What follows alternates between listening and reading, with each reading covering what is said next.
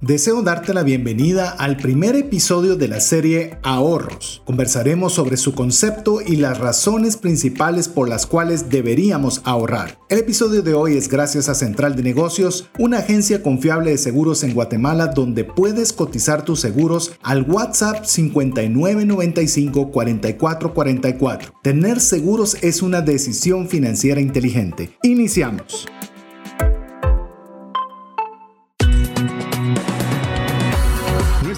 Va más allá de los límites naturales. Nuestro objetivo, darte herramientas que puedan ayudarte a tomar decisiones financieras inteligentes. Somos trascendencia financiera.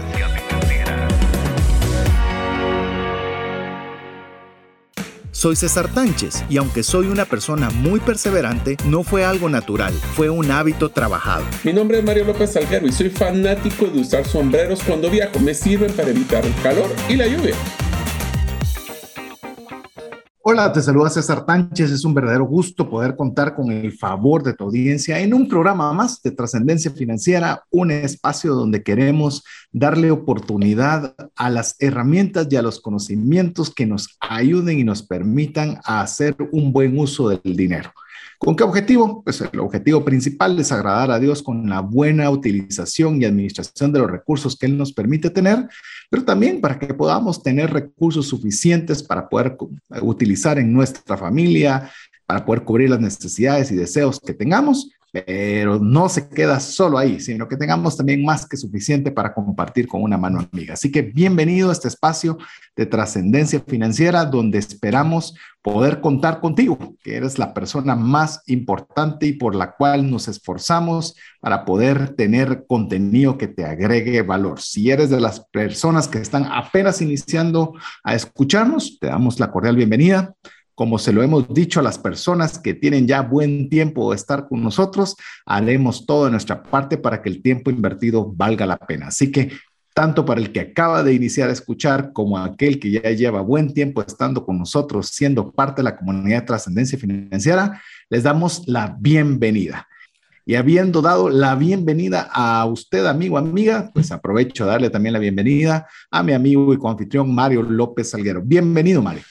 Muchísimas gracias, César. Es un gusto, amigos, de estar con ustedes un día más, una tarde o noche. Cuando se escuchen, si es en el podcast, pues puede ser que estén usando otras actividades para poder también escuchar y trascender financieramente con nosotros. Estamos muy entusiasmados de, creo que regresar a un tema que es una de las bases de los, bueno, ya varios años que Trascendencia Financiera ha estado al aire, donde tratamos no solo de brindarles herramientas para que ustedes puedan generar ingresos adicionales, sino que también puedan trascender financieramente. Y para eso, hoy vamos a empezar una serie nueva, una serie que creo que por el momento en que esté saliendo, no importa cuándo lo escuche, es importante para todos nosotros, que es una serie que se llama Ahorros y se vamos a hablar específicamente de ahorros y sus fundamentos. Lo interesante de esta serie es que no solo vamos a hablar, bueno, ahorrar y solo dejar un poquito guardado, sino que por qué hay que ahorrar, a dónde vamos a ahorrar, cuáles son los métodos para hacerlo de la forma más fácil, más eficiente qué porcentaje vamos, deberíamos estar ahorrando. Si usted le llama la atención, esta es la serie que es para usted. Así que bienvenidos y esperemos que les sea de mucho valor. Lo que, si bien no, no sabemos cuánto va a, a, tomar de tiempo esta serie, tenemos una planificación, creemos que va a ser de dos a tres programas pero queremos dedicarle buen tiempo a algo que mencionamos mucho, que al finalizar cada año se vuelve como uno de los principales objetivos a lograr, algo así como bajar de peso, ahorrar eh, tal cantidad de dinero. Es una de, los, de las cosas que muchas personas se proponen, pero raras veces se logra. Y el objetivo es quizás darle esa... Eh, predominancia, esa importancia, ese énfasis a los beneficios a las formas eh, que podemos nosotros utilizar para volverlo una parte integral de nuestras vidas. Entonces, eh, venimos de una serie que fue interesante también, una serie que se llama Freelance. Queremos decirles, usualmente no nos da tiempo de hacerlo en, como lo dirían los norteamericanos, real time o hacerlo en el momento por estar tan enfocados en la generación de contenido, pero fue fueron muchísimas las personas que nos escribieron contándonos sus emprendimientos, eh, unas formas tan creativas, personas encargadas de generación de contenido, otras haciendo programas de software para comandas de restaurantes. Eh, bueno, yo te estuve mandando una buena parte de, de todos los mensajes, Mario, pero fue muy ilusionante ver cómo muchas personas teniendo una actividad laboral cotidiana, están también eh, haciendo este freelance y el contenido de alguna forma les dio alguna idea, algún contenido que les podía ayudarles a desarrollarlo de mejor forma. Diría que una de las cosas que más me, me, encantó de los comentarios que nos mandaron César es que nosotros vimos freelance o esta serie de freelance como una forma de ayudar a personas a tener un ingreso adicional. Sin embargo, nos dimos cuenta por los comentarios de que freelance a veces es de necesidad. Es que las personas han pasado por alguna etapa en su vida, ya sea porque no tienen un trabajo fijo o porque tienen, no tienen trabajo o porque son personas mayores. A mí me encantó mucho los comentarios de las personas mayores que mencionaron que tienen mucha experiencia y todavía tienen mucho que dar a la sociedad, pero a veces por el modelo tradicional laboral no encajan o no son llamados a ese tipo de, de trabajos regulares y freelance es una muy buena opción. Así que a mí personalmente esos comentarios fueron los que más me gustaron. Inclusive te voy a ser honesto y sé que tenemos varios proyectos en conjunto. Hay varios que me gustaría cotizarlos como proveedores de varias alternativas que, que estamos trabajando con Mario, porque a veces volvemos a lo mismo, queremos hacerlo todo y a veces podemos nosotros delegar en personas que son más hábiles y que nos van a liberar a nosotros tiempo, lo cual es un factor muy importante, no que el dinero no lo sea, pero el tiempo también tiene su valor. Y varias personas que he visto que tenían, eh, eh, llamemos ideas interesantes que por lo menos a nosotros y esperemos que a, otras personas más también puedan serles de, de ayuda. Inclusive recuerdo una persona que nos escribió y nos decía que inició haciendo una actividad ad honorem, en el cual no tenía ningún retorno económico y de, ese, de esa actividad que no tenía en su momento remuneración, salió un freelance en el cual ya fue remunerado dentro de esa misma institución. Así que lo importante es, como, como lo hemos procurado siempre, son formatos, llamemos para, para hacer un formato radio podcast, es un formato largo, pero lo importante es que usted eh, algo que le sea de utilidad para usted. Es cierto, podemos conversar de mil conceptos, pero al menos con uno nos damos por bien pagados de que, de que usted sienta que algo le agregó valor a su vida para poder trascender financieramente. Así que ese es el objetivo con el cual iniciamos cada serie, tratando de ponerle lo mejor. Tenemos alguna estructura simple, llamemos así, pero comenzamos ya a a, poder investigar, a poder elaborar, a poder trabajar las ideas para que realmente se vuelva, a mí me gusta como una forma de educación superior en, en el uso del dinero, que usted pueda tener acceso a un contenido de altísima calidad. Eso te comento, Mario, una persona me escribió y me dice, miren, ustedes no tienen material desarrollado para la educación financiera. Y obviamente la pregunta iba encaminada a algún curso, a algún, algún webinar o algo similar. Y yo, por mí, me dieron ganas de decir, eh, tenemos casi 13 años de estar generando un poquito. todas las semanas. Entonces, yo creo que eh, si bien es cierto, nos faltan todavía muchas temáticas que ver, pero si alguien quiere iniciar, tiene bastante por dónde iniciar. Insisto, no tenemos la verdad absoluta, pero por lo menos sí de darle en base a nuestra experiencia. Recuérdese que aquí con Mario manejamos el APC, aprender, practicar, compartir, y no le comentamos nada que no hayamos puesto nosotros en práctica o que por lo menos seamos nosotros los primeros en experimentar para bien o para mal, cosas que nos funcionaron, cosas que no nos funcionaron, pero que le sean a usted de valor, por lo menos más filtradas, ¿verdad? Eh, te diría, César, de que esta serie sería una de las que primero recomendaría que si alguien nunca ha escuchado trascendencia financiera o nos están escuchando en podcast y tal vez como escucharon ese comentario de dónde empezar, yo creo que esta serie sería una de las primeras que yo recomendaría, ya que es una de las bases de la trascendencia financiera, es la planificación, es el ahorro, es la inversión, generación de ingresos, pero el ahorro es una de las bases, creo. No sé qué pensás. Inclusive te diría, ya tuvimos un programa, si te recordás, que donde hablamos la diferencia entre ahorrar e invertir. Son dos conceptos que usualmente se, se, suelen mezclar, que son absolutamente diferentes. No vamos a adentrar a ellos porque para eso pues ya hicimos un programa completo para que usted lo pueda escuchar la diferencia entre ahorrar e invertir y hoy nos vamos a dedicar al ahorro. Miren, yo lo que quisiera, tal vez, eh, pues, siempre hacemos una, tal vez nos, eh, ampliamos mucho en la primera introducción, porque estamos como sentando las bases de lo que vamos a estar conversando. Y después estamos corriendo en la última sección, yo sé. Sí, y, queremos hacer una serie de 50 episodios, ¿verdad? Pero no, eh, lo vamos a mantener bastante, ya hemos ajustado un buen tamaño pero lo que, lo que quiero decirle, incluso para todo hay maximalistas, ¿verdad? Incluso hasta en las criptomonedas. Está el que cree que solo Bitcoin es lo único y todo lo demás es una basura, por mencionarle algo. Eh, igual muchas personas dicen, ¿para qué voy a ahorrar si el banco me va, no me va a pagar ni siquiera lo que paga la inflación? Eh, y a veces nosotros nos volvemos como totalitarios. Entonces yo le voy a animar de que ahorita eh, usted navegue junto con nosotros durante este tiempo para ver la importancia que tiene el ahorro. Es ideal que, por supuesto, podamos tener una buena tasa de interés, que tengamos una tasa de interés interesante, pero más que las tasas, más que los retornos, ¿cómo repercute positivamente en nuestra vida el tener ahorro? Y cómo nosotros podemos también eso, si somos padres, de poder nosotros también trasladar a nuestros hijos, si somos empresarios, que tengamos los fondos suficientes para afrontar diferentes circunstancias que pueda pasar una empresa, pero teniendo los recursos disponibles a la mano. Yo creo que el ahorro, si te diste cuenta de lo que acabas de mencionar, César, es una de las bases para tener la flexibilidad financiera.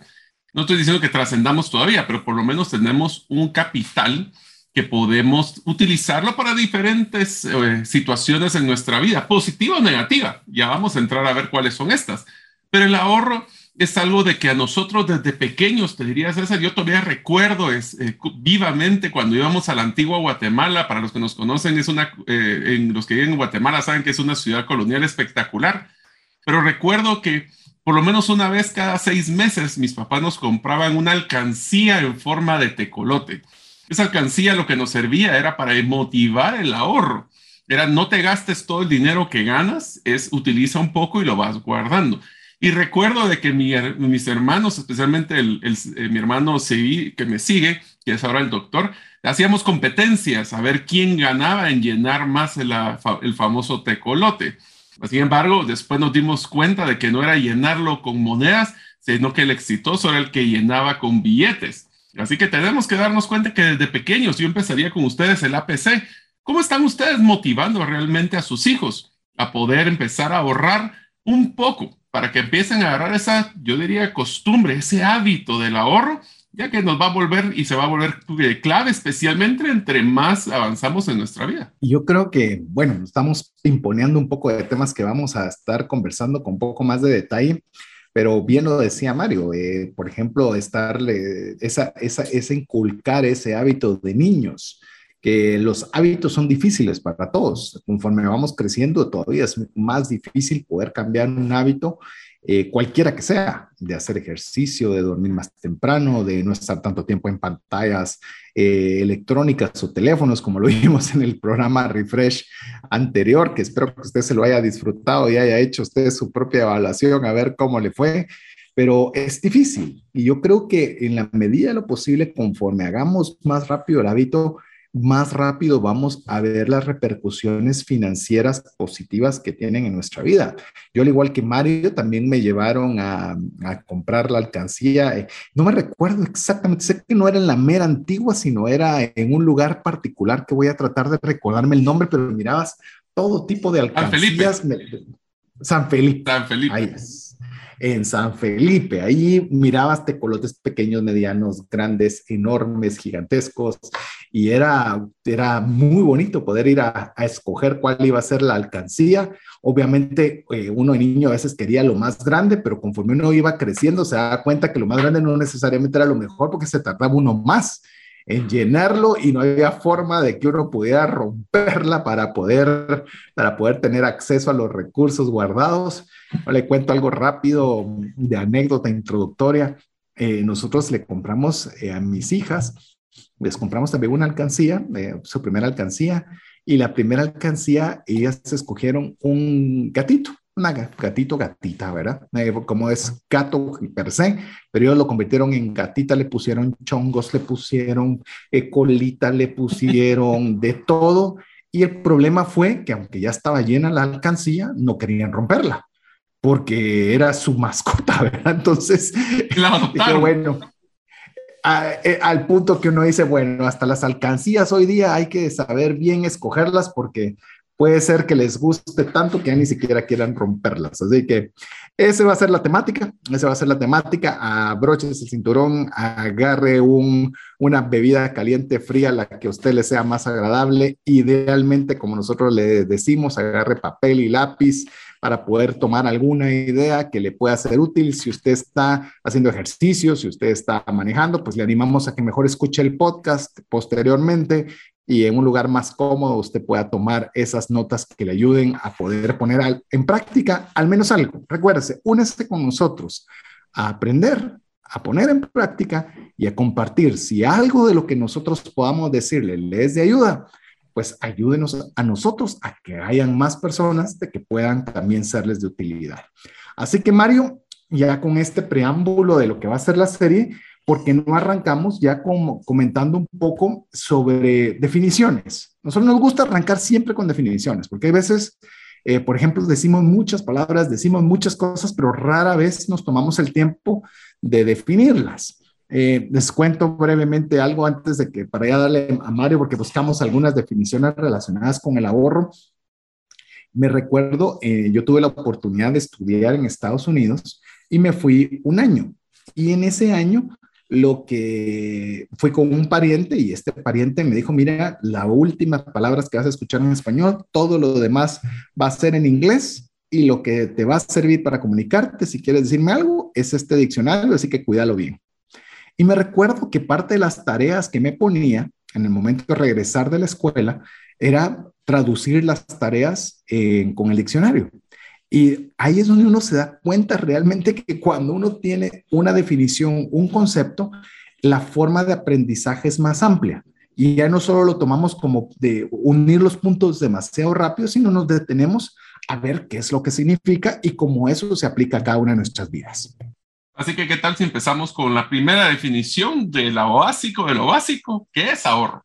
Ahorro bajo un modelo lo más simple posible es la diferencia entre lo que ingresamos y gastamos que definimos depositar en algún lugar para ser utilizado en un futuro para algún evento, alguna actividad, alguna inversión. Es lo que nos sobra, es lo que en una empresa llamamos las utilidades retenidas, por si quieren tener la terminología eh, empresarial, pero los ahorros es eso, es donde nosotros estamos reteniendo una cantidad de nuestros ingresos para poder utilizarlo en un futuro. ¿Cuál futuro? Es parte de lo que vamos a definir hoy. Incluso les digo con esta primera definición, eh, me preguntan, pues usualmente cuando he tenido la oportunidad de estar en algún, algún medio de comunicación, me dice, si usted pudiera darle un solo consejo a una persona relacionada con tema de finanzas, ¿cuál sería?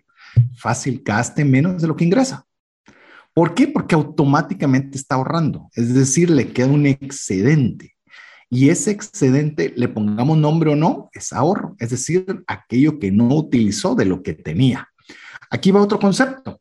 Este, lo voy a leer textual, separar intencionalmente una parte de los ingresos para guardarlos y utilizarlos en el futuro. Este ya, ya tiene otros, otra, otro poco de sal y pimienta distinto al que ya leyó Mario, pero estamos hablando que no solo es el proceso de no gastar, sino que aunque yo tenga mis gastos, llamemos muy parecidos a mis ingresos, yo intencionalmente voy a separar una parte de esos ingresos para poderlos poner en algún lugar, banco, colchón, bolsillo, sobre, como usted quiera, para poderlos utilizar, no hoy, sino utilizarlos en un futuro. Es decir, no va a ser por una satisfacción inmediata de algo que desee, sino que lo voy a utilizar para un fin posterior más adelante. Ahora, yo sí quisiera complementar un tema que estamos hablando actualmente, César, y es que el ahorro per se, no solo quiero que o queremos que se enfoquen en pensar en el ahorro del dinero especialmente. Estamos hablando también de ahorro de tiempo, donde nosotros podemos enfocarnos a ahorrar tiempo para utilizarlo en algo más productivo que lo que podríamos estar usando en algún momento.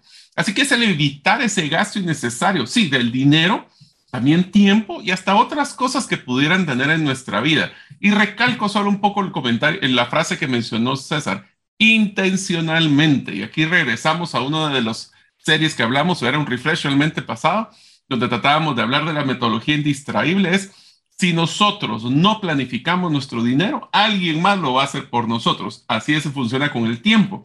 Así que, ¿qué tal si somos intencionales en definir qué queremos ahorrar y para qué queremos ahorrar. De hecho, solo para mencionar sobre lo que estabas diciendo, es eh, cuando hablamos de ahorro estamos hablando de evitar un gasto, pero obviamente al ser nosotros un programa relacionado con el uso inteligente del dinero, el énfasis va a ser dinero. Pero realmente podemos ahorrar, como bien decía Mario, tiempo, podemos ahorrar cualquier tipo de recursos. cualquier tipo de recurso. O sea, todo aquello que usted no utilice en su totalidad se está guardando un recurso. Yo me recuerdo, por ejemplo, hablé con un amigo que le tocó trabajar toda la pandemia. Él tuvo por su actividad laboral, no podía descansar, aunque creo que si hubiera podido igual no lo hubiera hecho. Eh, pero él tenía, por ejemplo, una serie de pruebas domésticas para COVID, en el cual, pues, adicional a que lo hacía cada semana, eh, pues si había alguna persona en la oficina contagiada o él sentía alguna molestia gripal, inmediatamente iba y tomaba de esa caja de muestras una muestra casera. Y eh, me estaba enseñándolo y solo le quedaba un, una, una, digamos, una prueba de esa caja. Y me dice, mira, te lo enseño. Es más, si querés lo hacemos como Digo, no hay necesidad, porque lo vas a utilizar en este momento un caso que no no requiere la importancia como en tu caso sí requiere poder tener la alternativa rápida de tener una forma de este tipo de control. Entonces, no es dinero, no era tiempo, pero era un recurso. Y ese recurso valía la pena guardarlo para el momento más apropiado que fuera. Esto no es como diríamos en Guatemala, agarrado o que, una persona que no quiere gastar nada, que no quiere disfrutar absolutamente nada, sino como lo vamos a ir viendo, el ahorro lejos de privarnos. Eso es algo que, esa es, una premisa que tal vez no, no, no está en el material que trabajamos, pero a veces pensamos que el ahorro es, es una forma de esclavitud una forma en la que ya no puedo salir a comer, ya no puedo comprarme una taza de café, ya no puedo nada, mm. para ver si algún día tal vez me doy un pequeño gusto. Por... No, es al contrario, es empoderarnos para darnos los recursos para poderlos utilizar en aquello que nos gusta, en aquello que nos apasiona, en aquello en lo cual nosotros vamos a encontrar un enorme deleite. Eso es realmente ahorrar con propósito. Yo te diría de que la forma más simple de lo que acabas de mencionar es el decir que no a algo, es decir que sí a otra cosa. Y eso es lo que deberíamos estar enfocando, el decir que sí al ahorro y vamos a decir que no a gastos superfluos y vamos a hablar de los temas de dónde podemos encontrar las áreas de oportunidad de mayor ahorro. Pero el ahorro, yo lo voy a complementar con algo, yo sé que lo vamos a discutir, César, pero creo que la base del ahorro es el ahorro con propósito.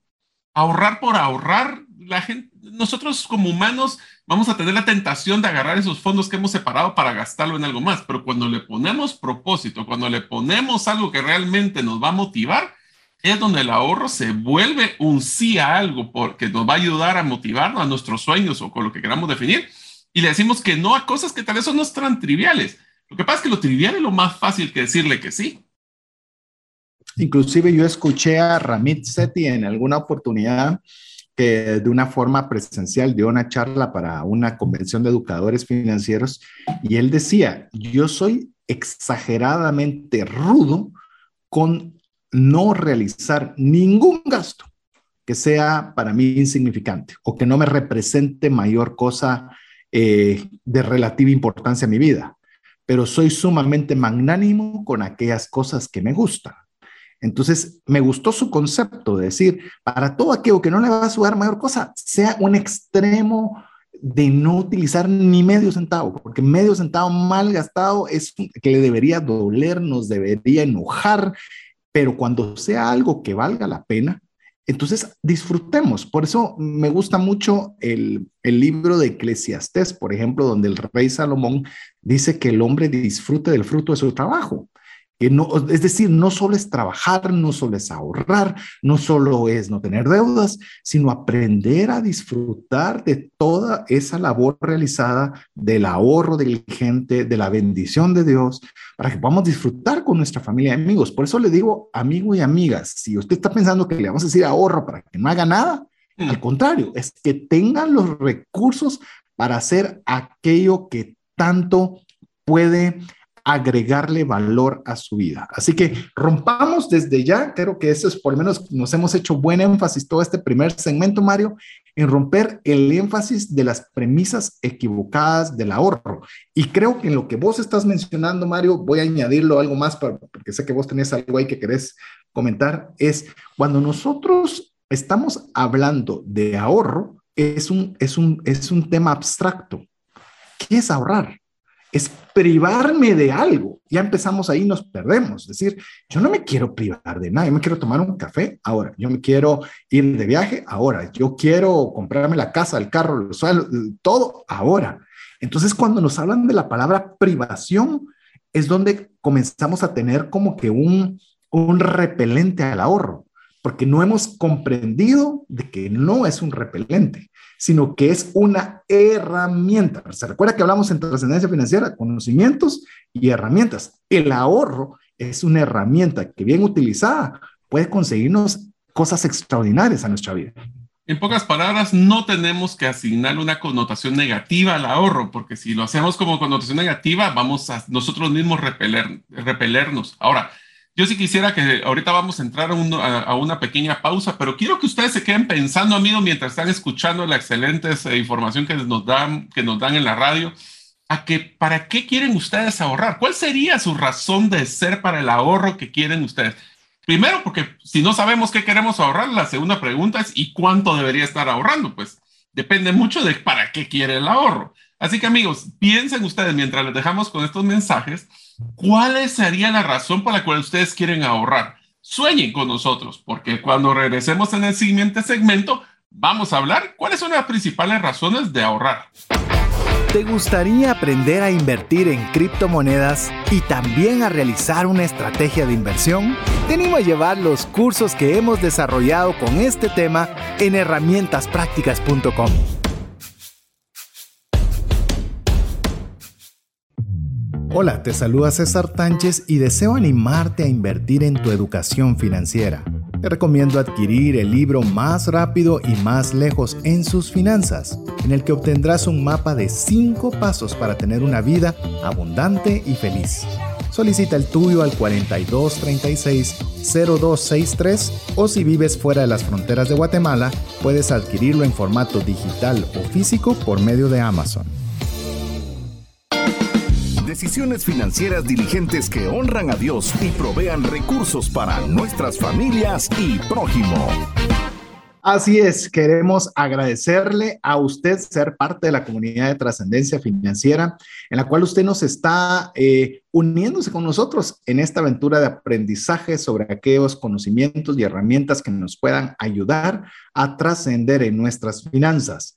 Eh, Mario nos dejó una inquietud que yo todavía le voy a animar a que usted no la comparta. No la comparta al WhatsApp más 502 59 19 05 42 y nos diga para qué debería usted ahorrar o para qué. ¿Para qué está ahorrando? Exacto, o por qué estoy ahorrando o por qué debería hacerlo. Realmente que usted se ponga a pensar pareciera una cosa muy simple, si yo quisiera ahorrar para tener nos vamos a dar cuenta que hay muchas, muchas razones para qué ahorrar y vamos a darle algunas ideas a ello, pero no deje de divertirnos solos. Acompáñenos usted escribiéndonos, siendo parte de la comunidad de trascendencia financiera al escribirnos al más 502 59 19 05 42.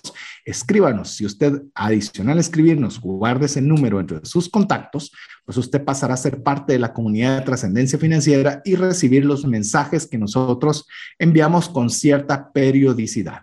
Para aquellos que ya tienen buen tiempo estar recibiendo nuestros mensajes, se habrán dado cuenta que ya bajamos la frecuencia, lo hacíamos usualmente tres veces por semana, ahora lo estamos haciendo dos veces, así que para que pueda ser todavía más específicos, más concretos y que usted eh, realmente lejos de ser algo molesto, está recibiendo una cantidad de mensajes, sino que sean mensajes puntuales, eventuales y que tengan que agreguen más valor. Así que siempre andamos viendo la forma de poder ser más eficientes en el traslado de los conocimientos y herramientas. Así que Mario, quedó la pregunta abierta en la cual vamos a ir discutiendo varias razones para, las cuales ahorrar. Si quieres, te deseo que arranques ya con la, con la primera para que vayamos partiendo y comentando desde ahí. A mí la primera, la que personalmente me encanta, que es para poder cumplir nuestros sueños, nuestro propósito de vida, nuestra, nuestro legado. ¿Cómo voy a construir mi legado? ¿Esto qué quiere decir? Es que nosotros debemos de estar definiendo qué es esos grandes bloques, esas piedras, esas metas grandes que nosotros podemos hacer. Si usted quiere saber cómo diseñar esos, ese propósito, ese legado, lo invitamos a que vea uno de nuestros programas de trascendencia financiera donde hablamos del bucket list, que era el listado de cosas que quiero hacer antes de fallecer. Esos son los grandes bloques. Pero para poder cumplir, yo lo digo siempre, para poder soñar no sirve de nada si no se ejecutan los sueños, porque tener un sueño que yo voy a llegar a Marte y no lo voy a hacer nunca no sirve. Tenemos que hacer sueños que sean tangibles, que sean retadores, pero que sean tangibles. Así que, ¿qué tal si empezamos soñando? ¿Qué son esas grandes cosas, esos grandes eventos, esos grandes... Queremos comprar una casa, queremos viajar a Estados Unidos, queremos eh, estudiar una maestría, queremos que nuestros hijos estén estudiando y logren tener después un vehículo, no sé. Cada uno de nosotros dependerá de nuestro momento, de nuestra vida, pero tenemos que definir que el ahorro puede tener un propósito y va a ser trascendental en nuestra vida si está amarrado a uno de nuestros sueños o uno de nuestras grandes metas de nuestro bucket list. De hecho, Mario, eh, algo que me gusta decir a lo que vos has dicho es que me gusta decir que el ahorro debe tener un apellido. Es decir, que ahorro, ¿qué? Para, X, para B, para C, para D, para E, para F, para Z, en el cual nosotros ya le estamos poniendo un apellido, que ahí el apellido es crucial, es lo que hace que sea relevante el ahorro el ahorro per se no emociona a nadie, como ya lo hablamos. No es emocionante, no es apetecible, no, no nos hace levantar a las mañanas, a la que alegre me voy a privar de algo el día de hoy. Eh, no, realmente, pero el apellido sí porque me quiero ir al mundial de fútbol, porque quiero comprarme un carro, porque quiero tener los recursos para los 15 años de mi hija, porque, porque, porque. O sea, ese para qué es crucial que nosotros podamos tenerlo. De lo contrario, estamos literalmente planificando para el fracaso. Y como bien decía Mario, yo todavía le voy a acentuar más algo que escuché de un proveedor que nos pidió algo, un trabajo, un plan de educación para su empresa, de educación financiera para su empresa, in-house, me decía algo, mire, me dijo, yo como me lo ha dicho mi jefe y como lo he aprendido toda mi vida, es mejor tener una idea sencilla con una ejecución impecable que tener la idea más genial con una ejecución. Entonces, eso es lo que de alguna forma también, eh, de una forma quizás un poco más coloquial y no tan bien elaborada como me la compartieron a mí, pero es lo que tratamos nosotros con el APC. Es decir, que nosotros está bien que aprendamos, está bueno tener conocimiento, pero que tengamos una adecuada ejecución de los conocimientos aprendidos. Por ejemplo, ya con lo que usted está escuchando, póngale apellido a su, al ahorro, póngale eh, ahorraré para... Y, y que nos lo manden por el WhatsApp. Sí, todavía mejor. Así usted puede, puede compartirnos sus ideas. Recuérdese, más 502 59 19 05 42. Entonces, principalmente arranquemos con el propósito, que es la razón por la cual usted va a hacer ese esfuerzo, de la cual usted se va a privar hoy, va a ser la razón que lo va a mantener motivado para que obviamente el hábito del ahorro usted lo pueda seguir a largo plazo. Otra otro para qué ahorrar es algo que nosotros incluso tuvimos una serie completa en el programa de radio también, que es para generar un modelo de ingresos pasivos, en el cual nosotros podamos eh, tener oportunidad de generar ingresos de nuestros ingresos. Quiero decirle que la primera forma o la forma más sencilla de tener ingresos pasivos es cuando nosotros nos dan intereses por el dinero ahorrado, porque usted no está haciendo absolutamente nada y está percibiendo mensualmente, semanalmente, dependiendo de la institución eh, o anualmente, una cantidad de dinero adicional, solo, entre comillas, por darles un capital de dinero para ahorrar. Entonces, la primera forma de ingreso pasivo es cuando usted gana intereses de un, de un capital que usted está ahorrando. Entonces, si a usted le gusta la idea de yo tener ingresos pasivos, que, que yo comience a ganar dinero aún cuando estoy dormido, el ahorro es la parte inicial y que está al alcance de todos poder iniciar con ello. En pocas palabras, que nuestro dinero genere dinero y si usted quiere saber cómo es la mejor forma de que su dinero genere dinero, los invitamos a que traten de investigar y creo que valdría la pena que en algún momento, César, le platicáramos el tema del concepto de interés compuesto. Es como eh, ahorita yo puedo dejar un monto de dinero que ese dinero, eh, si son 100, va a generar una tasa de interés de 10 y esos 10 quetzales extras van a generar 10% y así va creciendo una bola de nieve. Esto nos va a ayudar a que nosotros el dinero trabaje por nosotros y no nosotros trabajemos por el dinero. Y otra de las cosas también como complementar en este tema, César, es que nuestro modelo de ingresos pasivos también puede ser, y lo hablamos en una serie muy interesante que vale la pena que los amigos se lo busquen en el podcast, que era cómo invertir eh, específicamente en apartamentos, pero en temas inmobiliarios, donde nosotros ese ahorro podemos ahorrar para un enganche de un bien inmobiliario y lo que va a hacer es que ese inmueble va a generar rentas. Parecido a los tasas de interés, solo que con un efecto eh, de un producto eh, físico, como el que es un bien inmueble, que lo que va a hacer es generar esas rentas que van a ser de una forma pasiva relativamente, aunque hay que tener, eso le diría yo que es un híbrido entre activo y pasivo, porque sí tienen que estar uno pendiente del bien inmueble, pero vaya a llevar a tener un ingreso adicional. Pero yo quisiera que tal vez esa nos comentaras el concepto, porque hablamos del vivir de rentas, pero hablamos de un tema que era clave y que creo que me vale la pena que lo mencionaras, que era cuánto capital necesito en este caso como para poder meterme a un tema de rentas. A ver, solo voy a añadir un ejemplo de lo que ya mencionó Mario. Conocí a una persona que él, su objetivo era una persona muy joven, creo que lo he mencionado en alguna vez durante el programa, veintipico de años, en el cual él había comprado o enganchado, mejor dicho, cerca, no me recuerdo si eran cinco o seis apartamentos. Eh, esto lo hizo obviamente en Estados Unidos, donde esas alternativas son usualmente posibles, y él estaba trabajando de una forma cotidiana, llamemos así, las puso a rentar cada una de estas eh, propiedades, pero él estaba claro de que en cualquier momento se le podía salir un inquilino y él tenía que tener hasta la capacidad de poder pagar los, los seis inmuebles. Entonces, para él era ahorrar para un enganche, cuando él ya tenía el enganche, compraba el bien. Eh, no estamos entrando a detalles de esta temática porque tiene su logística en el cual él compraba, la alquilaba y se quedaba pagando y él hacía una reserva económica en caso el inquilino se fuera. Pero lo que quiero mencionarle es que él tenía claro su objetivo. Él dice, yo me tengo que preocupar de tener ahorros y ahorrar muy fuerte en los primeros 15 años. Porque una vez después de 15 años, esas propiedades se han pagado en su totalidad y todo lo que ingrese producto de las rentas va a ser un ingreso del cual yo puedo vivir tranquilamente el resto de mi vida. Entonces, solo para que usted se dé cuenta cómo puede haber esas variantes de ahorro interesantes que le permitan vivir de las rentas, como eh, efectivamente se dice la frase. Pero si usted quiere ir convencional y decir cuánto capital necesitaría para poder vivir de mis rentas, pues una fórmula muy sencilla es que el ingreso anual lo multiplique usted por 20 y eso le va a dar el capital suficiente que si le generara un 5% de interés al año, usted podría vivir perfectamente sin necesidad de trabajar. No estoy diciendo que no sea importante trabajar, sino sin la necesidad de hacerlo para obtener un recurso y poder tener el sustento para seguir adelante. Yo sé que esa meta puede ser muy ambiciosa para muchas personas, pero estoy hablándole a los jóvenes a los más jovencitos que están teniendo sus primeros trabajos, no tienen compromisos de, esposa, de esposo, de hijos y demás, ahorren todo lo que puedan, propónganse llegar lo antes posible a esa meta. Solo pónganse a pensar que el día que lleguen ese número, van a poder vivir de sus rentas.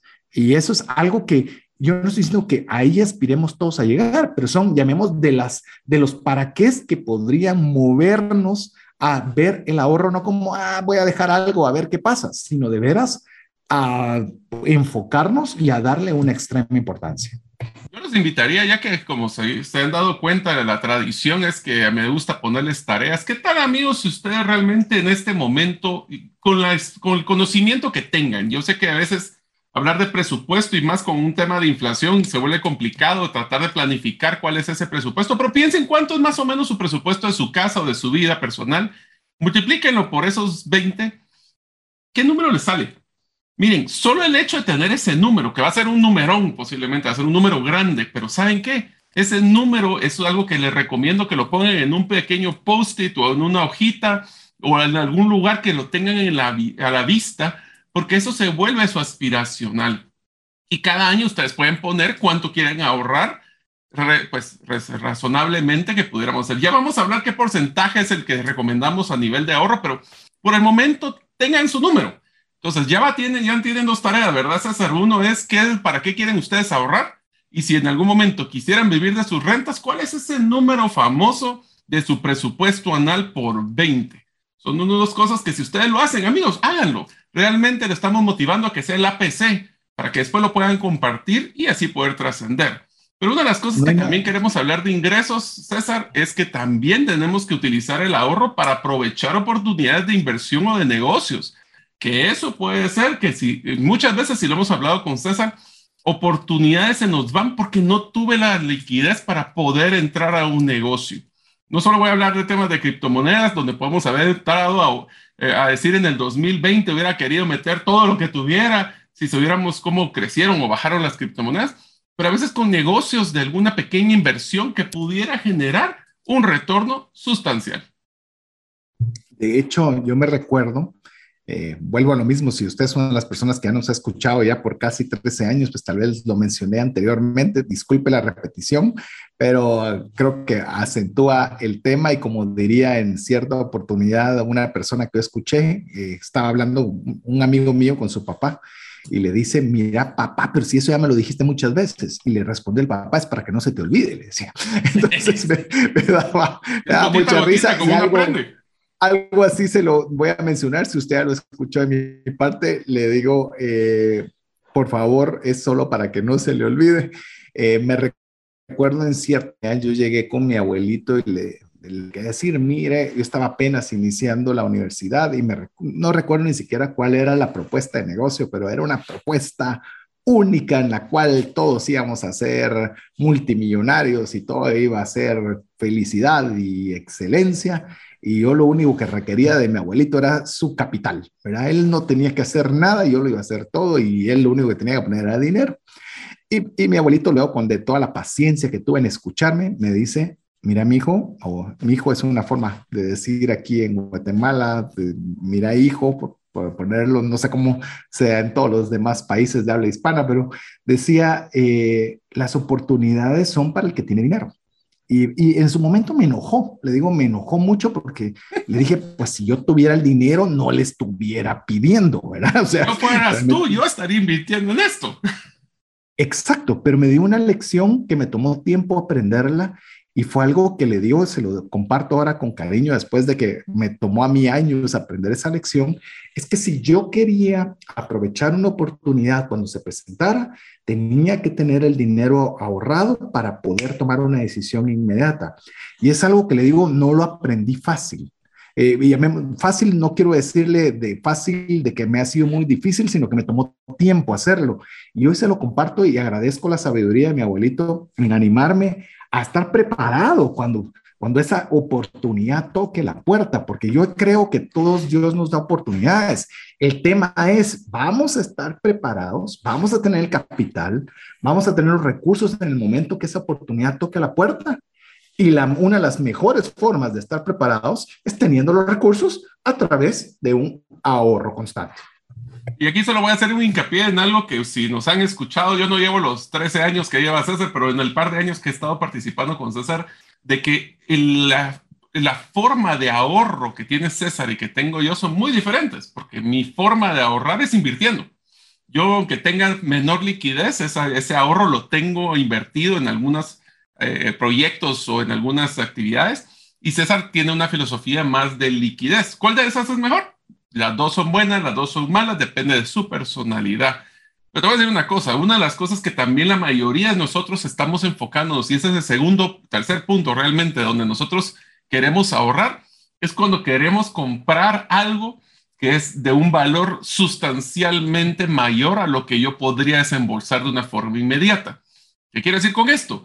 Puede ser una propiedad, por ejemplo. Nadie va a tener, o muy pocas personas, no voy a decir que nadie, pero muy pocas personas van a tener la liquidez para poder comprar una propiedad en cash.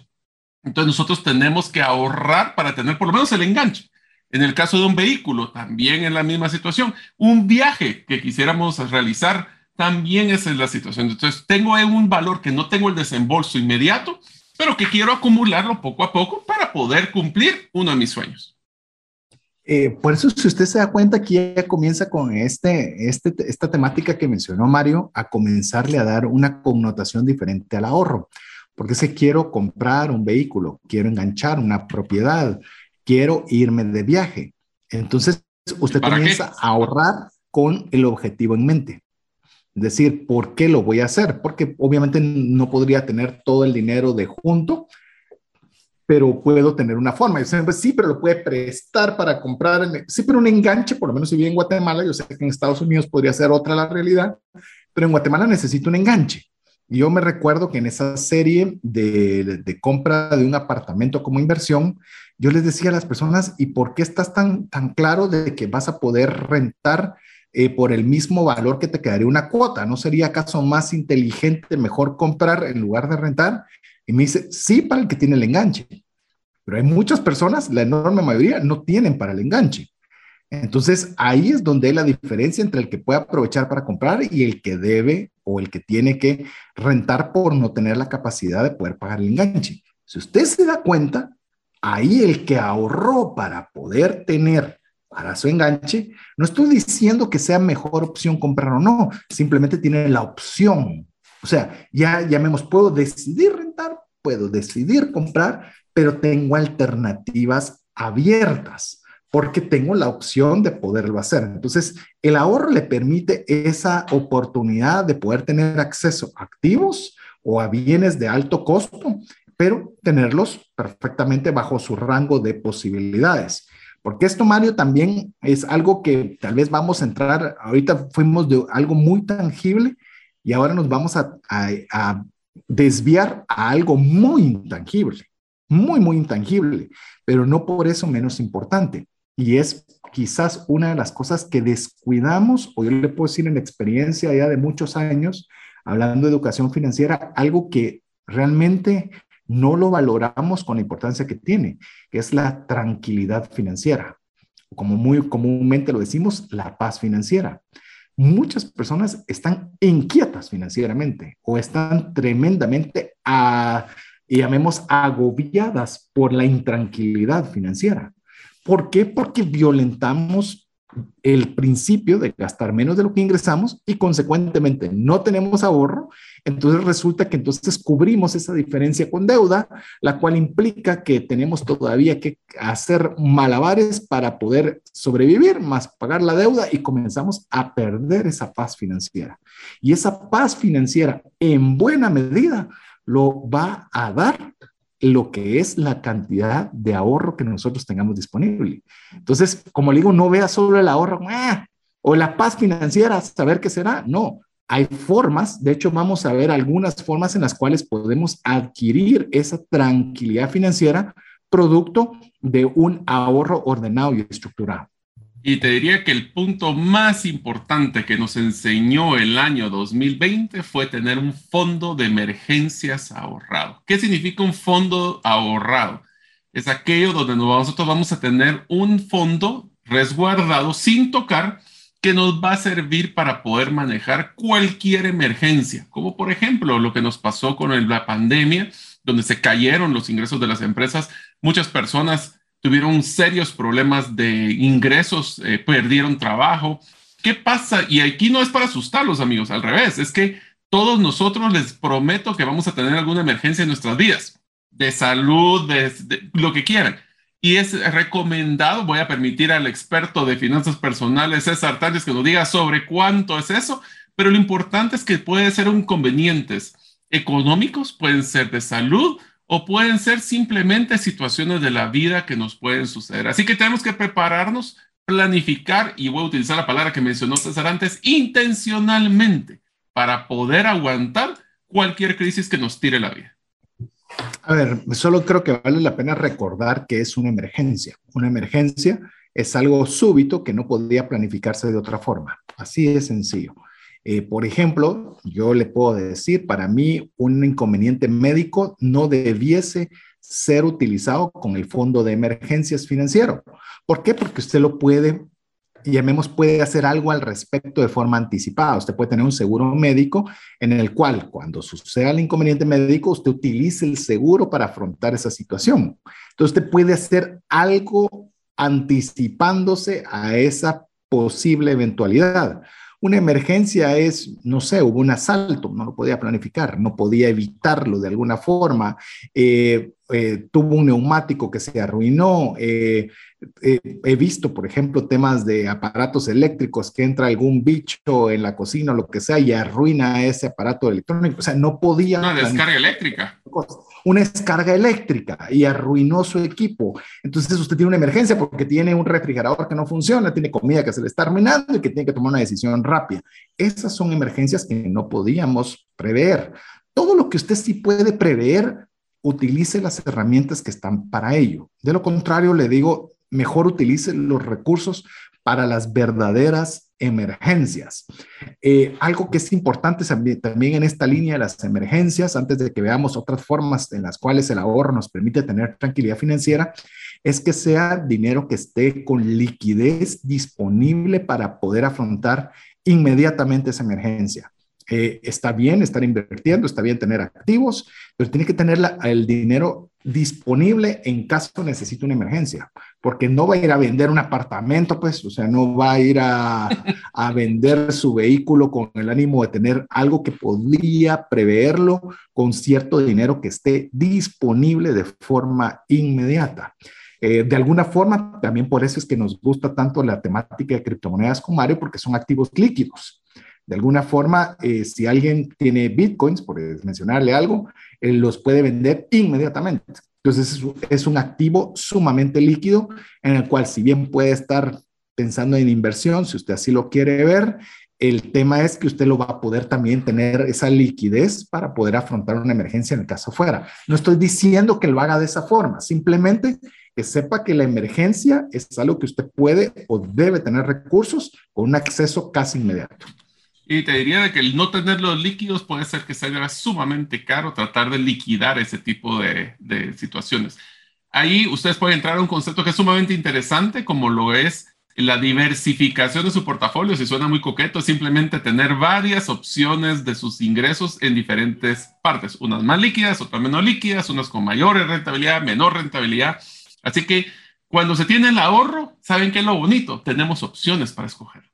Si no tengo el ahorro, pues obviamente tendré que ir por el recurso posiblemente más caro. Así que hasta nos podemos ahorrar mucho dinero, vale la redundancia, con el ahorro. Pero te diría que una de las cosas que la tranquilidad financiera me eh, pues como una meta que nosotros nos hemos propuesto siempre, nos va a ayudar a vivir más tranquilos, sin la presión de estar endeudados, pero también nos da la oportunidad de evaluar, porque usualmente César, tú lo has visto, cuando estamos con, no tenemos ahorros, tenemos deudas, nuestra meta es salir de deudas y no vemos opciones para hacer otro tipo de cosas como los negocios que hablábamos anteriormente. Así que amigos, el tener esa tranquilidad no solo les da la oportunidad de ver opciones y ver oportunidades, sino que van a poder dormir un poco mejor en las noches. Sí, la deuda eh, definitivamente, llamemos una deuda descontrolada, una deuda fuera de control, le va a quitar paz me va a quitar paz. Y el antónimo, es decir, lo opuesto, es cuanto usted más ahorros tenga, más tranquilo va a vivir, porque sabe que eh, tiene primeramente Dios y todo sale tal cual uno espera, van a haber los recursos para la comida, va a haber los recursos para eh, pagar el colegio, va a haber los recursos para pagar la renta o la cuota de su casa. Entonces, el ahorro, lejos de oprimirle, le va a dar esa ese, ese colchón de seguridad, ese, ese espacio de tiempo, de, de tiempo y de dinero en el cual usted puede sentirse tranquilo de que al menos como, como, como lo he escuchado varias veces, no tendré mucho, pero lo que tengo es mío. Y lo que tengo, tengo la oportunidad de tener este ahorro que me puede servir para A, para B, para C eh, tiempo. Entonces, de alguna forma le digo, esa tranquilidad financiera se la puede dar el ahorro en el cual usted está evitando la, la opresión de la deuda. Que aquí viene una que está muy relacionada. El ahorro también le puede ayudar para amortizar deuda. Es decir, yo ya estoy endeudado, eh, lo platicábamos incluso con Mario. Mario tiene algunas inversiones en bienes raíces y esta te voy a dejar que la desarrolles vos, porque es algo que efectivamente es, es una inversión en un patrimonio, pero parte de tus deseos de ahorro, por ejemplo, es cabalmente la amortización de deuda. Te diría de que como resumen es mi meta de los, yo tengo ahorita actualmente, para que me conozcan ya no solo las canas, tengo 47 años y mi meta es poder a los, antes de los 50 años, lograr salir de las deudas, eh, en este caso hipotecas, que existen en mi vida. Para eso estoy preparando un plan de cuánto tengo que ahorrar en adicional para poder amortizar estas deudas. Y no solo me voy a ahorrar intereses, sino que también voy a poder llegar a mi tranquilidad. Pero en el próximo eh, segmento ya podríamos hablar también de no solo es estar tranquilo, sino trascender financieramente, ¿verdad, César? Así es, así que le hemos hablado de algunos para qué, pero le recordamos que usted debería, no debería, nos, sería, nos, encantaría. halagados, nos sentiríamos halagados de que usted participe junto con nosotros dándonos algunos para qué adicionales de los que ya hemos mencionado, escribiéndonos al WhatsApp más 502 59 19 05 42 y así sea usted parte de nuestra comunidad de trascendencia financiera. Mientras usted nos escribe, lo dejamos con importantes mensajes para usted. ¿Te gustaría aprender a invertir en criptomonedas y también a realizar una estrategia de inversión? Te animo a llevar los cursos que hemos desarrollado con este tema en herramientasprácticas.com. No permitas que una enfermedad o fallecimiento inesperado destruya la economía familiar. Contrata un seguro de vida, gastos médicos o de bienes con expertos. Cotiza el tuyo al WhatsApp 5995 4444. Tener seguros es una decisión financiera inteligente. Mensajes vía WhatsApp 502 59190542. Queremos agradecer cada uno de los mensajes que usted nos envía. Recuerde adicional escribirnos si es de las primeras veces o es de las personas que tiene tiempo, estamos escribiendo, pero aún no ha guardado ese número dentro de sus contactos, es posible que, no, es posible, no, es seguro que usted no va a recibir información de nuestra parte.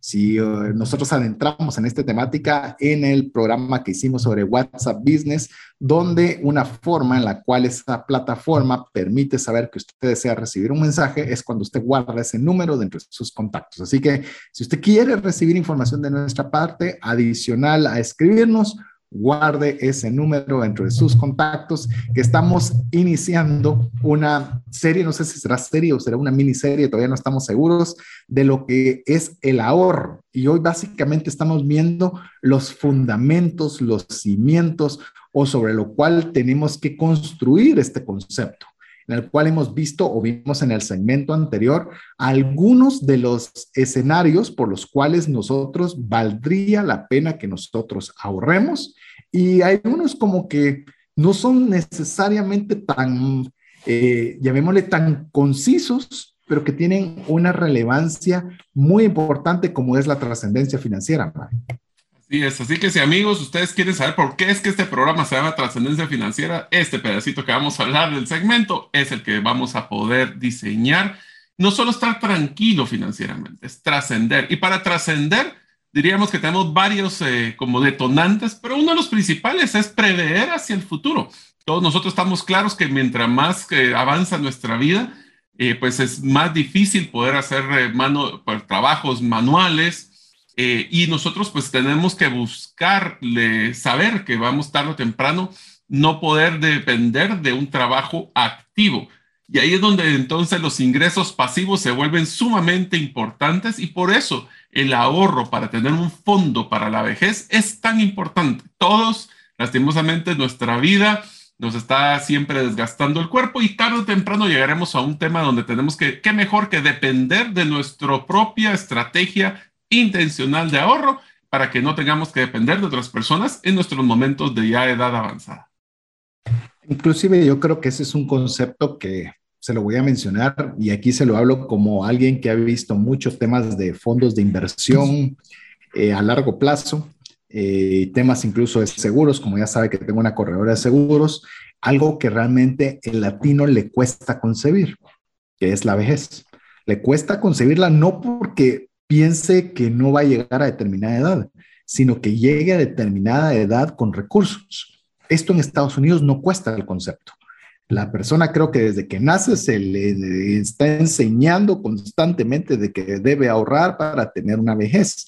Y si usted va a un crucero, usted va a un viaje a cualquier lugar, se va a dar cuenta que hay muchos norteamericanos e incluso muchos europeos que son gente de edad avanzada, pero que se hospedan en buenos hoteles, que toman buenos tours, que hacen ciertas cosas y quizás no es personas que tengan muchos recursos, pero que sí ahorraron durante toda su vida para esa etapa de su vida. En cambio, en el latino, incluso por lo que hemos visto por idiosincrasia, eh, por ejemplo, le digo, las personas de menor recurso, personas de campo, ven a los hijos como un activo que les debe generar a ellos ingresos, lejos de ser ellos los que generen ingresos para sus hijos. Y a veces se ven a los hijos como el, el sustento para cuando yo esté mayor. Y yo tal vez le digo una de, las, eh, una de las porciones bíblicas de Salomón. A mí me gusta mucho todo lo que escribió Salomón, Proverbios, Eclesiastés. Es un compendio de sabiduría extraordinario en el cual decía que el objetivo de, de, una persona debiese ser dejarle recursos a sus hijos y a los hijos de sus hijos. Es decir, hacer tan buena gestión financiera, ser tan diligentes en el hábito del ahorro que podamos dejarle una herencia, aquí viene la palabra trascendencia, es decir, no solo tener lo suficiente para mantenerme yo, sino poder dejar incluso a generaciones posteriores. Y lamentablemente, hablo como latinos y específicamente de lo que yo puedo ver en Guatemala, estamos como que viéndolo al revés de que sean los hijos los que sean quienes velen eh, financieramente por mi futuro. Y es algo que tenemos que cambiar. Es algo que podemos cambiar a través del ahorro, a través de seguros, podemos dejar recursos a próximas generaciones y demás, pero es algo que no le hemos puesto importancia por factores quizás culturales, pero creo que son fundamentales. Y si usted es joven eh, o jovencita, joven o jovencita, es ideal cuanto antes iniciarlo mejor, porque la cantidad que usted va a tener que ahorrar va a ser muy pequeña que si alguien, por ejemplo, de la edad de Mario, que Mario ya le dijo que tiene 47, pues yo le digo, yo tengo 50, y ya no veo, llamemos la vejez, no la veo tan lejos, ¿verdad? Yo mentalmente digo, todavía falta mucho, pero ya cuando entra el raciocinio, digo, tengo un tiempo para poder generar y tener los suficientes recursos para esa etapa de mi vida. Así es. Y solo le complementaría un tema, César, es si ustedes van a poder, y pues cuando, mejor dicho, cuando ya tengan ustedes ese ahorro, ese patrimonio para trascender, ese recuerdan de poder dejarlo bien documentado, especialmente cuando vayan a tener un tema de testamento personal en este caso, o si es un tema de negocio o a través de un acuerdo de accionistas para que se eviten problemas, porque con César hemos visto muchas familias donde el papá es previsor, tiene ese fondo de vejez, lo deja bien planificado exceptuando que no lo deja documentado y después se vuelve un serio problema. Eh, si ustedes quieren saber de esta información, eh, pueden hacerlo a través de herramientalegales.com. Es una herramienta muy bonita, pero lo que importante es documenten y lo que ustedes pensaron y que hablaron se lo llevó el viento, lo que está en escrito es donde queda bien documentado. Pero sabes que es una cosa súper interesante, César, ¿sí? Solo voy a mencionar adicional, tenemos dos herramientas adicionales que usted puede buscar dentro del mismo podcast. Por eso le decimos que cuando me dicen, mire, tiene algo relacionado con finanzas personales o educación financiera, pues a veces no, no, no puedo dejar de reírme internamente. Decirle, tenemos dos podcasts que hablamos de eso, sobre documentos clave. Hicimos una serie completa donde estuvo el licenciado Francisco Chávez, donde nos dio una clase magistral de estos documentos clave. Y también hicimos una, si te recordarás, Mario, con Gabriel Muadi, que hablamos de, de eh, lo que es un acuerdo acuerdo de accionistas, que usted puede buscarlo, vaya a su plataforma favorita de podcast y búsquelo bajo ese nombre con trascendencia financiera y ahí los va a encontrar. Perdona, te interrumpí, pero también hay material que si usted quiere profundizar esos puntos particulares, lo animamos a que escuche el podcast completo. Perfecto. Ahora, una de las cosas que nos ha parecido sumamente interesantes con César es de que muchas personas estamos hablando de esto y creen que el tener un fondo para un retiro es cuando tengamos 60, 70 años. Más sin embargo, ahora existe una, una formalidad, una metodología que le llaman movimiento FIRE. FIRE es F-I-R-E. Dice, es fuego en inglés, pero las siglas están hablando de un acrónimo que es Financial Independence Retire Early. es una independencia financiera para retirarse temprano. ¿Esto qué significa? Hay personas que a mi edad, 47 años, ya se retiraron, tienen esa trascendencia financiera, tienen ya esos ingresos de, del presupuesto por 20. ¿Por qué? Porque hicieron una planificación desde jóvenes para poder hacerlos. Así que, ¿qué tal si hablamos un poquito de este movimiento, César? Porque creo que vos sabes más de este proceso. Yo todavía no lo he encontrado, pero ya llegaré algún día a quererme retirar antes de los 60. Mira, yo te puedo decir que efectivamente es lo bueno a veces de exponerse, a veces eh, lo bueno de exponerse a otras realidades porque uno aprende mucho. Y este en su momento, le estoy hablando unos dos, tres años, era como que el movimiento de moda en el cual estaba ese movimiento FIRE, en el cual pues básicamente el objetivo principal es de disponer de tiempo y de recursos para no tener que trabajar por dinero. No significa no trabajar, no trabajar por la necesidad de dinero. Y esto implicaba que se iba a ser una frugalidad extrema, no le digo una frugalidad de frugalidad cualquiera, no, frugalidad extrema para poder consumir al mínimo los recursos, para tener la mayor disponibilidad de ahorro para poder llegar al objetivo trazado. Yo le puedo decir algo, eh, le estoy diciendo, le voy a poner un ejemplo tangible de varios que yo tuve la oportunidad de escuchar a viva voz, en el cual por decirle algo, yo estoy pagando X de renta o X de cuota de casa, la vendo y me voy a vivir con mis papás. Y le estoy diciendo, voy a vivir con mis papás, con mi esposa y con mis hijos. No voy a salir a comer, voy a comprar comida para llevar y no voy a salir a un solo restaurante. Eh, si es posible, ya no voy a pagar por la colegiatura donde tengo que llevar a mi hijo a X lugar, sino lo voy a llevar en línea. Hoy ya no se ve descabellado, en su momento era así como muy subversivo, en el cual yo voy a utilizar la menor cantidad de recursos, eh, voy a tener trabajo donde yo no me tenga que movilizar demasiado para no gastar gasolina, pero no solo era vivir una vida muy ex, eh, llamemos excesivamente frugal porque sí, sino era para generar que la mayor cantidad de los ingresos que se tenían fueran dedicados al ahorro, para que a través de un esfuerzo, llamemos eh, que en su momento podía ser exageradamente duro o difícil, de años, 10, 15 años, se había generado tal nivel de ahorro que resultaba que, como bien lo decía Mario, que a los 47 años ya tenían los recursos, ya habían llegado a ese multiplicador de 20 para decir, no tengo que trabajar más por, por necesidad, llamemos así, porque tengo el capital necesario para poder vivir de mis rentas. Y uno dice, yo estaría dispuesto a sacrificar 10, 15 años de mi vida para hacer eso mismo que hacen muchas personas de forma extrema. Yo le puedo decir a mi edad, no, a mi edad no, con mi nivel de compromisos, no, con, el, con muchas cosas le diría no, pero pregúnteme si yo le recomendaría hacer eso a mi hija.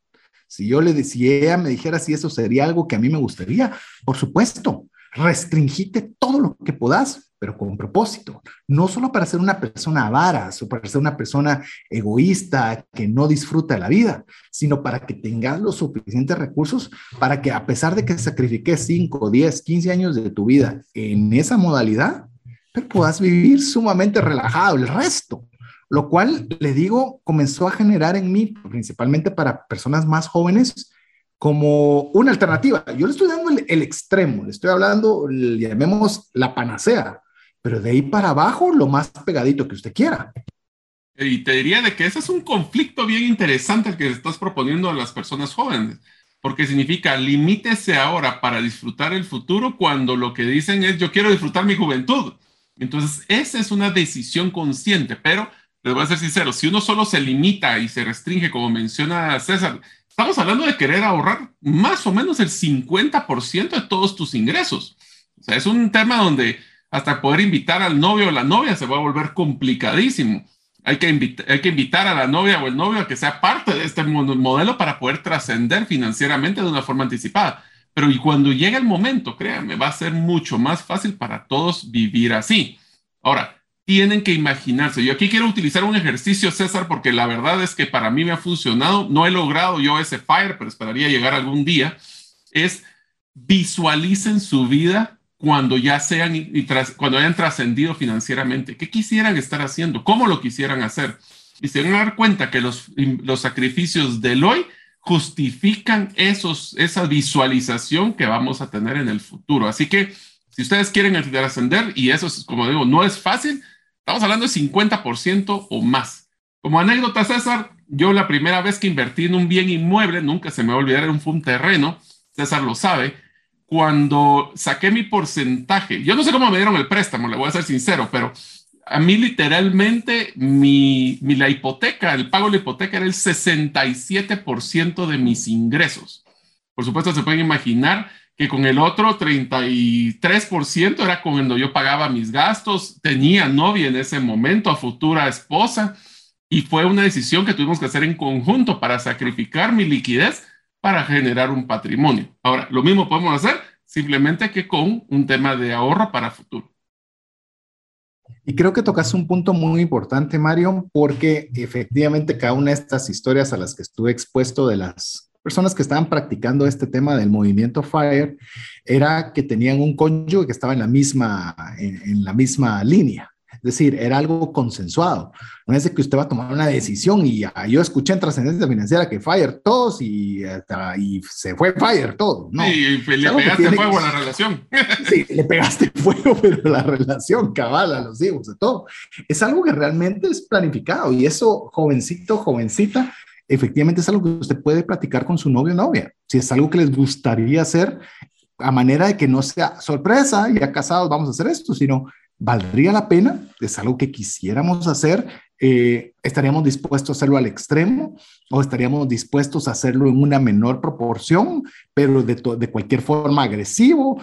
¿Esto cuántos años más nos implicaría? Porque esto implica varias decisiones. Por ejemplo, en Estados Unidos es muy marcado, pero aquí en Guatemala incluso podríamos verlo, de que las personas se movilizaban de estado porque hay estados que son muy caros, ¿verdad? Que tienen un costo de nivel de vida muy alto. California es uno de los que mucha gente ha emigrado. Francisco. Entonces decidían, me voy a ir a, me recuerdo, en este caso particular era en Wyoming, donde era una cabaña que estaba retirada en un pueblito de una ciudad de Wyoming, en el cual el costo de vida era muy bajo. Claro, tenía inconvenientes de clima, tenía inconvenientes de varias cosas que no estaban acostumbrados en San Francisco, pero el dinero les rendía más estando en un lugar donde el costo de vida es más bajo. En Guatemala puede ser lo similar e ir a un departamento y decir, bueno, en un departamento el costo de vida de los bienes es más económico que en la ciudad capital, el costo de renta, el costo de comida, el costo de luz, y eso implica que quizás haciendo la misma labor, mi dinero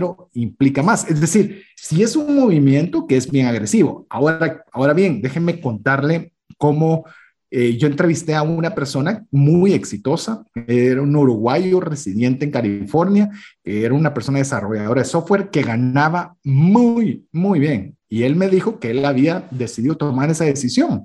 Y eso que ganando un salario que le permitía tener muy buen ahorro. Pero sin embargo quería hacerlo. Y me dijo, mira, llegué a un momento en el cual ya pude decir que ya era fire, ya podía no volver a trabajar en mi vida y tenía todos los recursos pero ¿sabes qué factor fue importante para mí? Y nunca se me va a olvidar.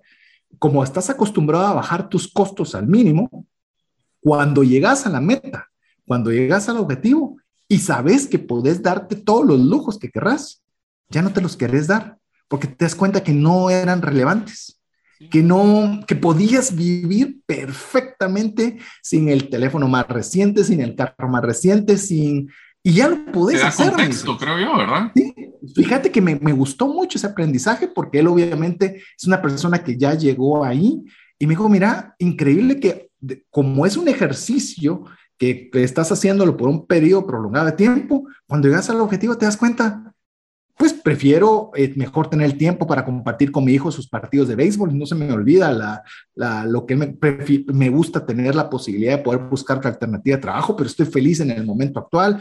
Me gusta tener la posibilidad de movilizarme. O sea, tengo muchas opciones, pero si me preguntas ahora que llegué, ¿me puedo dar la grande? No me apetece. Es que, ¿qué es lo grande? Lo grande ya no es el tema de estar gastando, ese es el compartir con la familia, te cambia el contexto. César, yo sí quisiera solo traer un punto que tal vez es clave eh, a la hora de cuando nosotros estamos evaluando lo de la compensación y los ingresos y los gastos. Amigos, hay un concepto que nosotros utilizábamos en el mundo corporativo que se llamaba take home, que era cuánto dinero se lleva las personas a la casa. Tengan mucho cuidado cuando ustedes evalúen cuáles son sus opciones de trabajo. ¿Por qué? Porque a veces se nos olvida de evaluar temas como beneficios, como los seguros de vida, los seguros médicos, eh, temas como que le dan una depreciación de vehículo, le dan gasolina. Todos esos son gastos que de otra forma no tendría, que, no es el bolso yo, sino que la empresa me brinda a mí. Temas de impuestos. ¿Cuál es el, es mejor vivir en una, el, costo de vida en una, en vivir en lejos versus cerca de, de mi trabajo? Sí, perfecto, vivo lejos, pero ¿será que la diferencia en alquiler de casa compensa la cantidad de gasolina y de, y de depreciación de vehículo que voy a tener por vivir más lejos o que sea una renta más baja. Eso es trascender financiera, es platicar y pensar, no solo, ah, bueno, esta empresa me va a dar 10% más de ingresos. Sí, pero ¿qué me da adicional más que me va a ayudar a ese take home? ¿Cuánto llevo a casa líquido? Porque sobre lo que llevo líquido es donde voy a poder hacer mi definición de este porcentaje de ahorro o no. De hecho, Mario, quiero añadir una, una anécdota al respecto. Es una anécdota absolutamente real y de fuente primaria. Así que puedo decirlo con absoluta certeza. Eh, estuve visitando, tuve la oportunidad ir con un amigo al Mundial de, Rusia y nos juntamos porque él es una persona expatriada, eh, inmigrante diríamos, como fue la serie, en el cual la empresa se lo llevó, en ese momento estaba en los Países Bajos, en un pueblo que se llama Arnhem. Y él es el, pues en ese momento era el CFO o el encargado de las finanzas de la empresa y eh, estaba en un pueblito que estaba en tren o en, el metro, estaba a 45 minutos de, la, de lo que era Ámsterdam. Y durante el tiempo que yo estuve con él, eh, antes y después de haber participado eh, haber ido juntos a algunos juegos del Mundial, eh, la empresa en la que él laboraba tomó la decisión de cerrar las operaciones de este pueblito que se llama Arnhem para irse a Ámsterdam, en el cual, solo para ponerles en contexto, los Países Bajos, toda la movilización es, el 90% es por bicicleta. Entonces las distancias son relativamente cortas y se movilizan por bicicleta. Esa es la forma usual de movilización en todos los Países Bajos. Habiendo dicho eso, a la hora de cerrar, esto implicaba que las personas que estaban laborando en Arnhem tendrían que movilizarse en un metro de lo más moderno, de lo más limpio, de lo más ordenado que usted pueda ver, y era una movilización de 45 minutos. Y lo que hizo la empresa fue ofrecerles a los empleados de Arnhem, decirles, miren, sabemos que es un inconveniente, les vamos a pagar el metro de ida y de regreso y les vamos a subir el 25% del salario. Y yo hubiera esperado, wow, pues yo vivo en Guatemala, entonces para mí una movilización de 45 minutos es nada, ¿verdad? Es, lo usual y hasta rápido, pero ¿qué sabe cuál fue la sorpresa? Lo que me decía este amigo, eh, cercano al 10%, puede ser un poco más, puede ser un poco menos, fueron los que optaron por esa opción. Todos los demás renunciaron. Renunciaron porque no querían, o sea, valuaban, como decía Mario, ¿qué es mi take home? ¿Cuánto es para mí 45 minutos de movilización? ¿Qué implica que yo esté en otra ciudad y yo tenga que ir y yo quiero ver el juego de béisbol de mi hijo. Esto implica que no lo voy a poder ver porque si hay algún atraso, yo no voy a llegar a la hora suficiente de hacerlo. Aparte, en los Países Bajos se acostumbra a tener refrigeradores pequeños donde la gente compra la comida del día, no de la semana, del día. Entonces esto implicaba un, cambios de logística y digo yo, claro, partamos de que hay oportunidades de trabajo, que es un país desarrollado, que es un país rico, todo lo que usted quiera, pero cada una de estas personas valoraba mucho eso.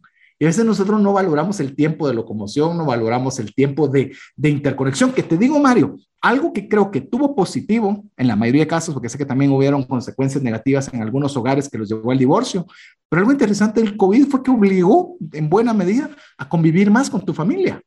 Y de alguna forma, si te das cuenta, muchas personas hasta, hasta son más productivas trabajando desde casa porque tienen la ventaja de no locomoción, la ventaja de poder comer en casa, ese ahorro en, recursos y demás, y hasta compartir algo que era difícil parqueos, gasolina, el tiempo de las personas. Yo conozco personas que, que vivían dos horas para poder llegar a su trabajo. O sea, solo imagínate el costo familiar de eso. El punto es de que tenemos que tener mucho cuidado cuando estamos tratando de hacer esa trascendencia financiera y ser ese independiente, planificar hasta cuál va a ser nuestro estilo de vida que queremos en un futuro, porque eso va a definir ese, ese presupuesto mensual multiplicado por 20, porque el error que podemos cometer, César, es que yo planifique mi presupuesto actual. Pero yo espero que ya cuando me quiera retirar, pues ya mis hijas estarán casadas o estarán ya viviendo solas. Entonces ya mi presupuesto será diferente. Entonces sueñen, sueñen, sueñen a lo grande, porque eso nos va a ayudar a que en el momento que se cumpla el sueño, ustedes ya van a tener esa visión que los va a motivar. Aquí hay un tema de salario emocional, hay un tema de cuánto nos va a motivar estar haciendo ese ahorro, porque es un sacrificio duro el día de hoy, pero nos dará ese beneficio en el futuro. Y es más, te voy a sumar un ejemplo, y es un, un, ejemplo personal, solo para irle eh, dándole ideas. Al, por eso cuando dijimos ahorro, si bien el énfasis es dinero, pero no es exclusivamente dinero. Pero usted hizo sí, pero el compartir con la familia, eso entró al campo subjetivo. Ok, se lo voy a trasladar ahora al concreto.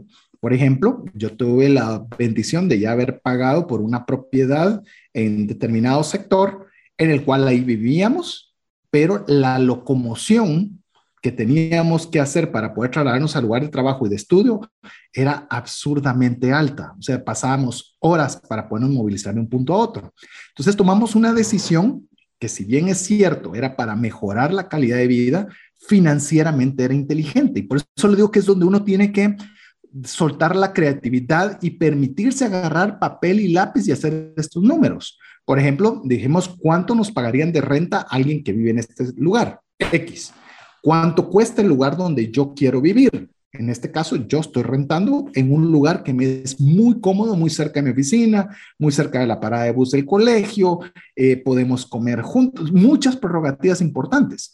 Sí, esta es más cara que esta. Sí, ¿cuánto? Ok, ¿me estoy ahorrando gasolina? Sí. ¿Cuánto? ¿Me estoy ahorrando servicios de mi vehículo? Sí, porque es que no contamos. Es que la, verdad solo decimos, ah, es que esto es más escondidos, César. Son muchos costos escondidos que no cuantificamos que sí nos pasan facturas.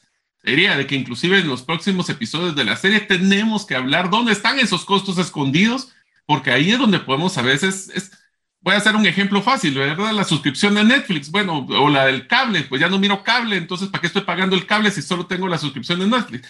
Cosas que tal vez para nosotros son cinco quetzales hoy, pero esos, o cinco dólares, o cinco, lo que usted quiera, que en un futuro, multiplicado por ese interés compuesto, pueden ser miles de miles de dinero que podríamos ahorrar en el tiempo. Es más, ¿sabes con lo que vos estás diciendo? Y pillar una conversación que tenía el fin de semana, es que uno comienza a decir, sí, ya tengo muchas suscripciones de Netflix, Disney, lo que querrás. Y ahora salía una nueva que es eh, Disney Plus, pero no solo Disney, sino el Plus, que es donde incluye todos los ESPN de deporte. Pero, ¿qué tal? Por eso, amigo, yo lo que le animo es cuando usted piensa en ahorrar, tiene que entrarle al ingenio y usted diría, ah, las implica tener otra suscripción más. Pero, ¿qué tal en mi caso? Yo utilizo el cable o el la televisión por cable solo para ver deporte. ¿Será que toda la oportunidad de ESPN por 2, 3 dólares extras me va a ahorrar tener que pagar 100 por la televisión de cable? Entonces usted está, está contratando otra cosa. Sí, pero esa le está liberando de otra. Entonces, usted tiene que comenzar a hacer esos números para encontrar esos recursos que le permitan ahorrar más para disfrutar más, que yo creo que ese va siendo quizás la forma en la que queremos cerrar este primer episodio, en el cual queremos al menos haber intentado romperle esos estereotipos equivocados del ahorro y que podamos tener por lo menos un buen para qué poder eh, ahorrar y que nos acompañe durante toda esta serie. Así de rápido llegamos al final del programa, Mari. Así que amigos, espero que primero los estemos entusiasmado, entusiasmando en poder empezar a soñar. Acuérdense que tienen tareas, espero que nos hayan mandado cuáles son esas, esa razón por la cual ustedes quisieran ahorrar y que tengan ya ese número mágico de su presupuesto mensual en el futuro. Ya lo vimos que no solo es el del actual, multiplicado por 20. En los próximos episodios de la serie vamos a hablar de cuánto es lo que tengo que ahorrar para poder cumplir eso, cómo voy a manejar hasta las metas para poder llegar y algunas estrategias que se van a presentar de qué porcentaje y cómo debería manejar mi, mi, ahorro, mi ahorro, que, cuánto y por qué es tan difícil ahorrar y vamos a ver herramientas de cómo poder ahorrar de una forma automática, eficiente, y van a conocer una de mis estrategias más conocidas que se llama la cuenta de ahorro fantasma. Ya van a saber de qué se trata. Así es, así que tenemos muchas cosas que queremos compartir con usted. Lo importante es que algo de todo lo que hayamos platicado, al menos siempre lo voy a repetir, ojalá muchas, pero al menos una de todas las cosas que hablamos sea de utilidad para su vida. Recuerde, únase con nosotros al propósito, es bien sencillo aprender, practicar y compartir. Así que en nombre de Mario López Alguero, Jeff en los controles, su servidor César Tánchez, esperamos que el programa haya sido de ayuda y bendición y esperamos contar con el favor de su audiencia la próxima semana en un programa más de trascendencia financiera. Mientras esto sucede, que Dios le bendiga. Por hoy, esto es todo. Esperamos contar con el favor de tu audiencia en un programa más de Trascendencia Financiera. Esta es una producción de iRadios Guatemala Centroamérica.